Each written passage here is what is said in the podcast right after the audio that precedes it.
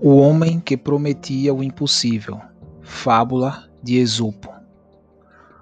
Um homem jazia, doente e perto da morte.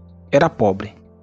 Como os médicos lhe tinham tirado qualquer esperança de cura, ele prometeu aos deuses o sacrifício de cem bois e lhes dedicar um monumento se se restabelecesse.